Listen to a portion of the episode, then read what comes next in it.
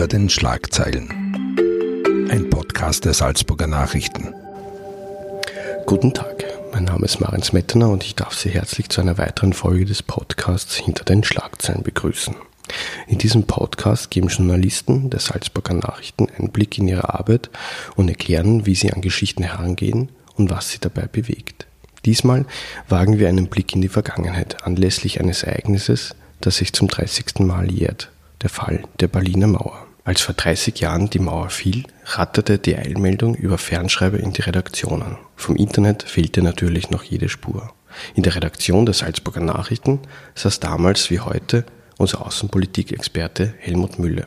Er berichtete über dieses historische Ereignis und über das Ende der DDR. Ich habe ihn vor das Mikrofon gebeten und er erklärt, warum viele politische Beobachter die Folgen des Mauerfalls damals falsch einschätzten, warum es heute noch DDR-Nostalgie gibt und es wichtig ist, auch 30 Jahre nach diesem Ereignis darüber zu sprechen und zu berichten. Servus Helmut. Servus Marian. Danke fürs Kommen. Äh, wir wagen diesmal in dieser Folge äh, des Podcasts hinter den Schlagzeilen ja einen Blick in die Vergangenheit. Äh, 30 Jahre Mauerfall. Du bist, das darf ich sagen, schon so lange Journalist, dass du das äh, auch redaktionell mitbetreut hast schon. Ähm, wo warst du denn, als die Mauer fiel? Natürlich ist dieser 9. November 1989 einer jener Tage, bei denen sich jeder unwillkürlich fragt, wo war ich eigentlich? Was habe ich gemacht, als das historisch bedeutsame geschehen ist? Ja? Man kann sich vorstellen, die Älteren werden sich vielleicht noch erinnern an das Attentat auf John F. Kennedy, den amerikanischen Präsidenten, 1963. Äh, mhm. Die nächste Generation wird fragen, was habe ich eigentlich miterlebt, als 1989 die Mauer gefallen ist? Und die jüngere Generation äh, wird sich vielleicht bewusst machen, wo war ich eigentlich, als am 11. September 2001 ja. die Terroristen mit ihren Flugzeugen ins World Trade Center in New York geflogen sind. Ich weiß noch genau, wo ich war, ja. Also. Ich auch. Also äh, äh, beim Berliner Mauerfall äh, kann ich ziemlich sicher sagen, wo ich war. Äh, es war ein Donnerstag. Ich war in der Redaktion und war mit anderen Kollegen damit beschäftigt, die nächste Ausgabe vorzubereiten. Die außenpolitischen Seiten waren mhm. im Grunde schon fertig, als gegen Abend sich die Nachricht verbreitete, die Mauer in Berlin ist offen. Mhm. Daraufhin brach natürlich große Hektik aus. Soweit ich mich erinnern kann, hat der Korrespondent aus Berlin angerufen und hat ganz aufgeregt berichtet. Sofort wurde der Fernsehapparat angeschaltet und man sah dann diese unglaublichen Szenen, wie die Ostberliner durch die offene Mauer nach Westberlin geströmt sind. Und natürlich ging es dann auch darum, dieses Top-Ereignis entsprechend auf die Titelseite zu bringen. Mhm. Das heißt, man hat da ziemlich umbauen müssen noch, ne? also redaktionell die Zeitung äh, gestalten müssen noch. Äh. Ja, so, soweit es damals noch möglich war. Ja.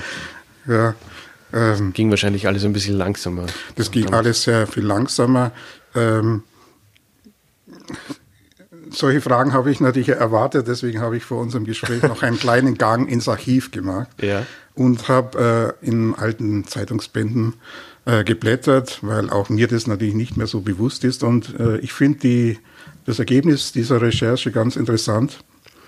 Äh, das kann ich kurz äh, berichten. Also Bitte. demnach äh, haben wir am Tag nach dem Mauerfall, also am 10. November 1989, auf der Titelseite einen Aufmark gehabt mit der Überschrift DDR öffnet die Grenze zur Bundesrepublik Deutschland. Dazu gab es auf der außenpolitischen Hintergrundseite ein Stück aus Berlin über das Rumoren innerhalb der SED, das war die kommunistische Staatspartei der mhm. DDR. Äh, interessanterweise war dann äh, von einer Diskussion über Reformen die Rede, allerdings von Reformen innerhalb des bestehenden Systems. Und noch weiter hinten im Blatt folgte dann eine ganzseitige große Reportage über, über die Stimmung in der DDR mit vielen Zitaten von Bürgern. Mhm. Und ich habe dann noch ein bisschen weiter geblättert, wie sah dann die Ausgabe am Samstag, 11. November 1989 aus. Da gab es einen großen Leitartikel auf der Seite 1, wie er ja äh, seit jeher ein Markenzeichen unserer Zeitung ist. Äh, Der Titel des Kommentars hieß Die Mauer ist kein Monstrum mehr. Mhm. Den hast, wer hat den geschrieben? Den habe ich geschrieben. Ja, den hast du geschrieben. Dazu gab es ein großes Schwarz-Weiß-Bild von einem DDR-Bürger, der mit einem Hammer auf die Mauer einschlägt. Und äh, es folgten dann drei Seiten zu diesem Thema mit historischem Rückblick auf 28 Jahre Mauer, mit Analysen und äh, Reaktionen, also auch ein richtiger Themenschwerpunkt. Mhm. Jetzt äh, ist ja manchmal äh, die Sache so, dass sich große Ereignisse ankündigen und dass wir auch als Journalisten da schon ein bisschen hinarbeiten können. Äh, da war das nicht so der Fall, nehme ich an. Ich glaube, äh, die Dimension dieses Ereignisses war den Leuten nicht bewusst, weder den journalistischen Berichterstattern noch den politischen Akteuren. Also ich kann nur äh, einmal aus diesem Leitartikel von damals zitieren. Also die Hauptthese war, äh, die deutsche Wiedervereinigung ist eine realistische Perspektive, mhm. aber es ist nicht absehbar, was am Ende dieses Prozesses stehen wird. Also da es war schon ein Anfang, der Anfang von etwas. Ja, ja. Mhm. und auch ein sehr, eine sehr vorsichtige Einschätzung. Und genau genommen äh, gab es diese Stimmung auch bei den Politikern. Also man muss sich daran erinnern, dass äh, Bundeskanzler Helmut Kohl, der später zum Kanzler der Einheit geworden ist, noch äh, im November 1989 einen sogenannten Zehn-Punkte-Plan präsentiert hat, in dem äh, von einer deutsch-deutschen Konföderation die Rede war, also von einer Konföderation zwischen zwei deutschen Staaten. Ja. Ähm, aber auch Kohl ist dann eigentlich zum Getriebenen geworden, weil er die Stimmung in der DDR nach dem Mauerfall total umgeschlagen ist. Ja, alles hat in Richtung Einheit gedrängt. Und man hat es äh, sehr deutlich ablesen können an den Parolen der Demonstrationen damals. Ursprünglich hieß die Parole vor allem, wir sind das Volk. Und in den Wochen nach dem Mauerfall hieß dann die Parole plötzlich, wir sind ein Volk. Also auch die Politiker, Politiker äh, sind dann in eine andere Richtung getrieben worden mhm. und auch viele erfahrene Analytiker sind überrascht worden. Also gerade die Experten des Kalten Krieges haben immer gesagt, ja, die deutsche Frage, wie das damals hieß, mhm. äh, liegt im Kühlschrank der internationalen Beziehungen. Und die vier Siegermächte des Zweiten Weltkriegs werden nie daran denken, eine deutsche Wiedervereinigung zu billigen. Mhm. Jetzt war das, äh, ich kenne das vor allem nur aus den, aus den Fernsehbildern von damals. Man sieht da immer sehr euphorische Menschen. Äh, vor allem, wie war denn die Stimmung damals? Auch in Österreich. Wie wurde das so im Großen und Ganzen aufgenommen? Ich glaube, die, die Stimmung war euphorisch äh, bei den Menschen selber und auch bei den Beobachtern. Es war ja ein 1989 ein ganz außergewöhnliches Jahr äh, eigentlich eine Kette von Umstürzen und Revolutionen. Die hat begonnen in Polen und in Ungarn äh, und hat sich dann fortgesetzt mit den Massendemonstrationen in der DDR, begleitet von einer großen Fluchtbewegung von DDR-Bürgern. Und als Reaktion auf den Mauerfall haben sich dann äh, auch die Massenproteste in der Tschechoslowakei verstärkt. Und am Ende dieses Jahres äh, stürzte auch noch der rumänische Diktator Ceausescu. Also es war eigentlich, wie man später gesagt hat, ein Wunderjahr mit ganz außerordentlichen Ereignissen. Und ich glaube, das hat jeder gesehen oder gefühlt, dass mhm. da was Spektakuläres passiert. Als Journalist hat man immer die Aufgabe, einen kühlen Blick auf die Sache zu bewahren, den, die analytische Perspektive einzunehmen. Aber äh, ertappt man sich dann nicht selbst ein bisschen dabei, dass man selbst auch dann mit euphorisch ist in der Situation? Oder wie ist, wie ist es dir damals gegangen? Ich habe den Eindruck, äh, äh, dass es da zwei Haltungen gab damals. Ja. Die einen, die Erfahrenen, waren sehr vorsichtig und die Kollegen. Äh, die Kollegen zum mhm. Beispiel, die waren sehr vorsichtig in der Beurteilung. Mhm und haben keineswegs äh, von vornherein äh, gemeint, es läuft jetzt auf eine deutsche Einheit hinaus. Äh, ich habe äh, eher dazu geneigt äh, zu sagen, also es kommt auf die Stimmung äh, in, in der DDR an und da war die Richtung ziemlich klar. wo, wohin die Reise gehen wird. Und wie ist die Sache dann weitergegangen? Also die, die erste, ersten zwei Ausgaben waren mal draußen. Eigentlich waren wir im Banne dieser Ereignisse, die sich überschlagen haben. Also man hätte ja sagen können, ja, jetzt gibt es diesen Umsturz in der DDR. Äh, man muss zuerst dahin schauen.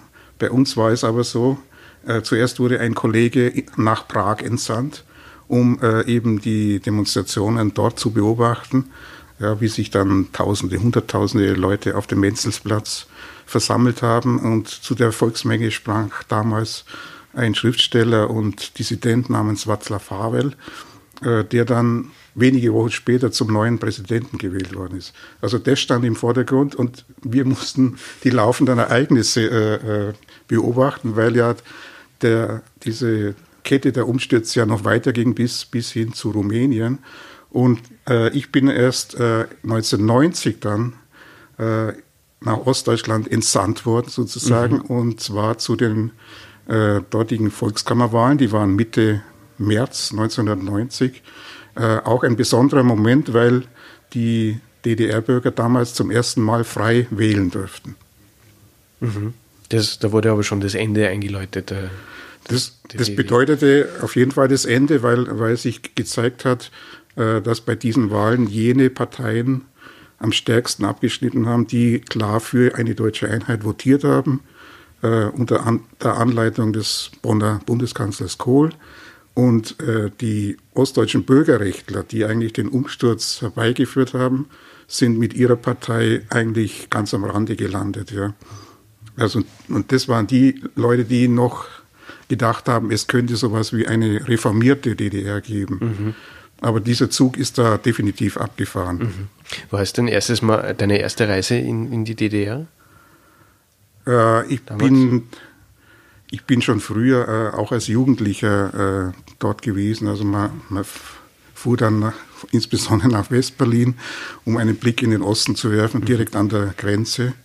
Äh, oder man fuhr dann natürlich durch, äh, durch die DDR äh, nach Berlin aber eigentlich wirklich an Anschauung bekam ich erst bei dieser Reise und da war eigentlich die DDR schon in der Auflösung begriffen. Mhm. An was hat man das gemerkt oder wie, wie war da die Stimmung 1990? Äh, ich würde sagen, das war ein, ein Land im Zwiespalt. Also man konnte äh, sehr deutlich sehen, wie kaputt dieses Land war. Zum Beispiel ablesbar an vielen desolaten Häusern in den Städten man konnte sehen oder vor allem riechen, wie sehr die Industriebetriebe mit ihren Schadstoffen die Umwelt verpesteten. Mhm. Aber es war gleichzeitig natürlich eine Zeit des Aufbruchs. Also überall haben sich neue Gruppen gebildet, die hießen dann Demokratie jetzt oder Neues Forum. Überall äh, gab es dann den Wunsch, äh, sich zu beteiligen, was Neues zu schaffen. Also die Zivilgesellschaft hat zum ersten Mal deine Geburtsstunde erlebt. Ja, genau. Mhm. Ähm, was, was ist dir da besonders erinnerlich? Äh, es ist ja auch eine emotionale Zeit nach so einer langen Phase der, der Unterdrückung. Also mir ist äh, von dieser Reise äh, im März 1990 vor allem, vor allem eine Szene in Erinnerung. Ich bin nach Potsdam gefahren, habe mich dort äh, im Zentrum umschauen wollen und habe dann gesehen, dass sich vor einem Haus eine riesige Menschentraube versammelt und habe mich da dazu gestellt und wollte wissen, um was geht es da eigentlich. Und dann hat sich herausgestellt, ähm, ja, das ist das Haus der Demokratie, in dem eben diese neuen Gruppen und Parteien ihren Wahlkampf organisieren mhm. mit sehr unzulänglichen und vorläufigen Mitteln. Und gleichzeitig hat man erfahren, dass in eben diesem Haus früher das Gefängnis der Staatssicherheit gewesen ist. Also man hat dann das Alte und das Neue auf, an einem Ort gehabt. Also das, was, was man loswerden wollte, also die Diktatur und das Neue, den, den Aufbruch. Das war natürlich sehr, ein sehr spannender Moment. Ähm, wie hat man denn früher Informationen bezogen als außenstehender Journalist von diesem hermetisch abgeriegelten Land? Hat es da Agenturen gegeben oder hat man sich auf die Propaganda verlassen müssen oder hat es auch Journalisten gegeben, die dort gearbeitet haben, die wirklich frei gearbeitet haben? Wie kann man sich das vorstellen? Also es hat natürlich in Ostberlin äh, Korrespondenten ge gegeben, äh, einerseits der, der, großen Fernsehstationen, aber auch der großen Zeitungen oder der Nachrichtenagenturen. Also äh, Ostberlin war immer ein, ein Medienplatz, wenn man so will.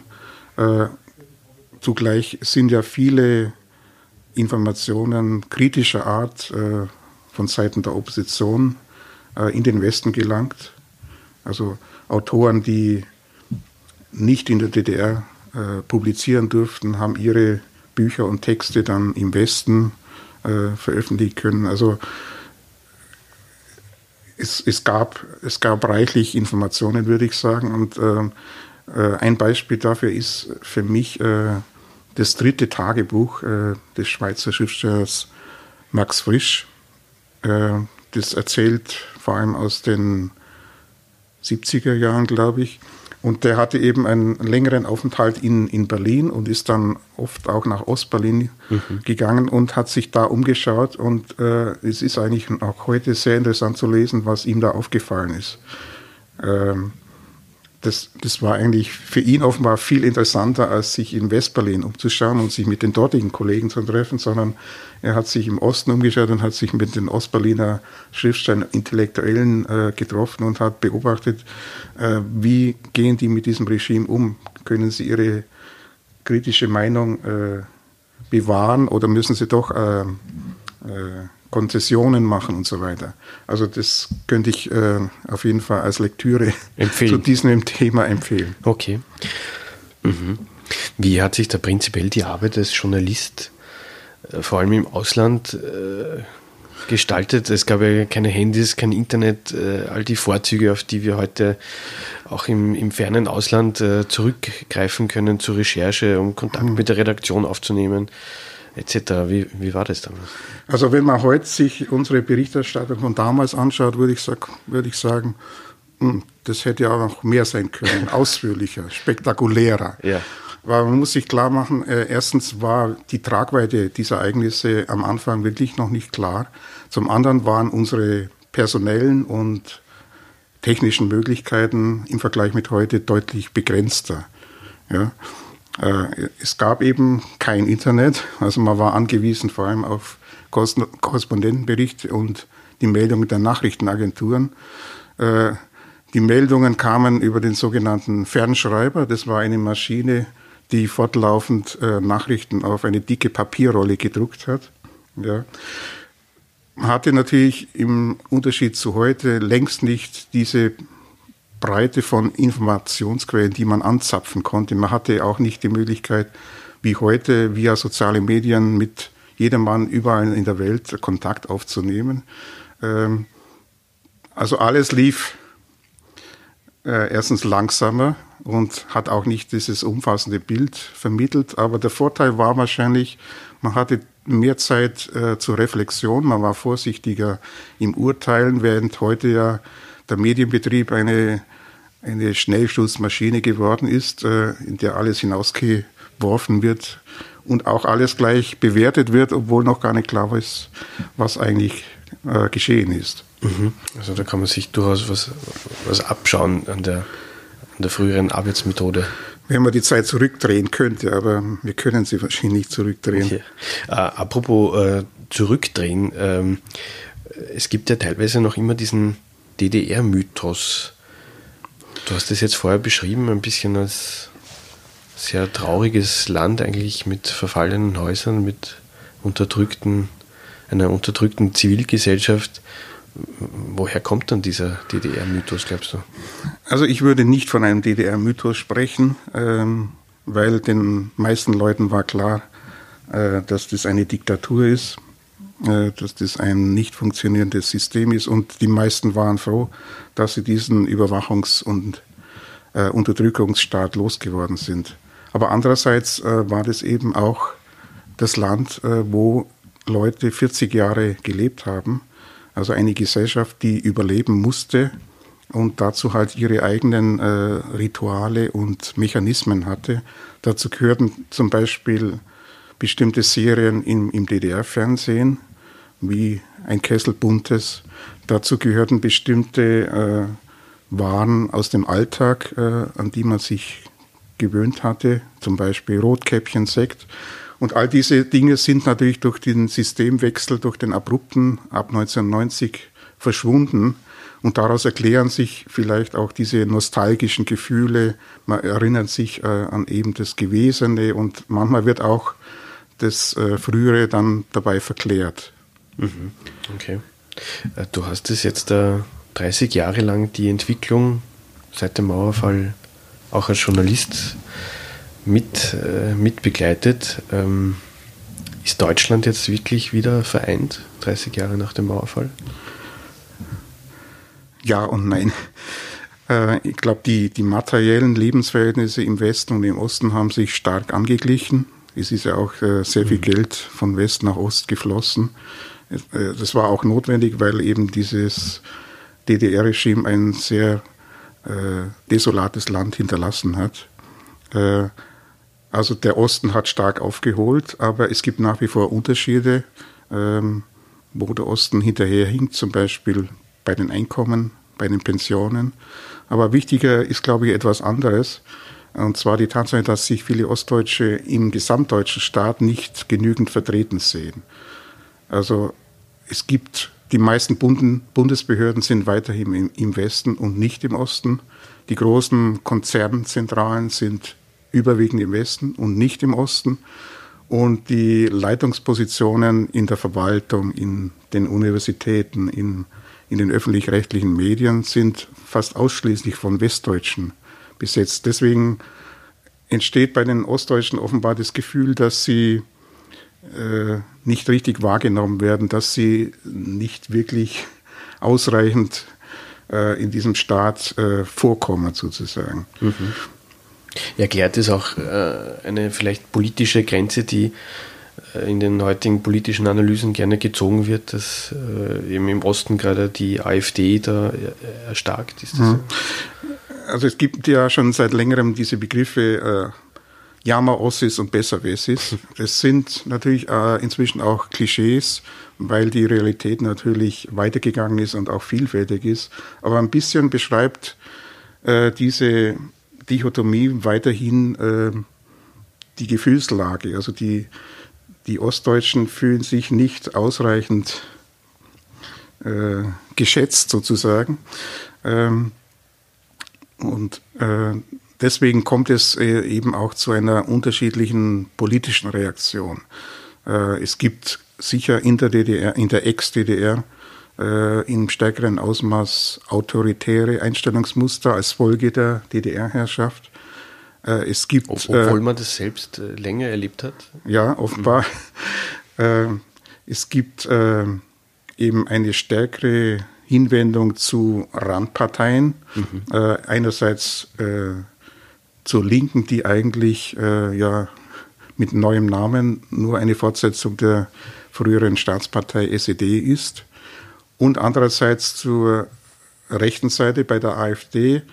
Und äh, diese Tendenz ist auch deswegen so stark, weil diese Part beiden Parteien, die Linke wie die AfD, eben nicht als typische äh, Westparteien gelten, andere Dinge kommen hinzu. Also ich glaube, es ist äh, nach wie vor eine große psychologische Kluft auch zwischen Ostdeutschen und Westdeutschen. Und man sieht eben, dass die Wiedervereinigung wahrscheinlich länger dauern wird oder länger brauchen wird als eine Generation. Also mit diesen 30 Jahren ist es noch nicht getan ist es noch nicht getan. Okay. Das Thema bleibt uns erhalten. Okay. Das erklärt vielleicht auch, warum jetzt auch so viel geschrieben wird darüber, weil man könnte auch sagen, äh, was 30 Jahre her ist. Aber es scheint noch immer sehr aktuell zu sein eigentlich. Also ich habe äh, den Eindruck, dass im Vergleich mit den früheren runden Jahrestagen mhm. vor 20 Jahren, vor 10 Jahren, äh, ist diesmal äh, das Resümee, also nach 30 Jahren Mauerfall, kritischer als früher. Also was, was man äh, schaut weniger darauf, was schon gelungen ist, sondern man schaut eher darauf, was noch nicht gelungen ist, mhm. was noch an Unterschieden, an Differenzen und Divergenzen geblieben ist. Und äh, überraschenderweise äh, wird dann in neueren Publikationen doch festgestellt, es ist mehr an äh, Unterschieden geblieben, als wir gedacht haben. Vor allem psychologischer Art. Dann sage ich danke fürs Gespräch und wünsche alles Gute. Vielen Dank. Danke. Das war ein Podcast der Salzburger Nachrichten. Redaktion Marian Smetana. Wenn Sie mehr wissen wollen, finden Sie uns im Internet unter www.sn.at.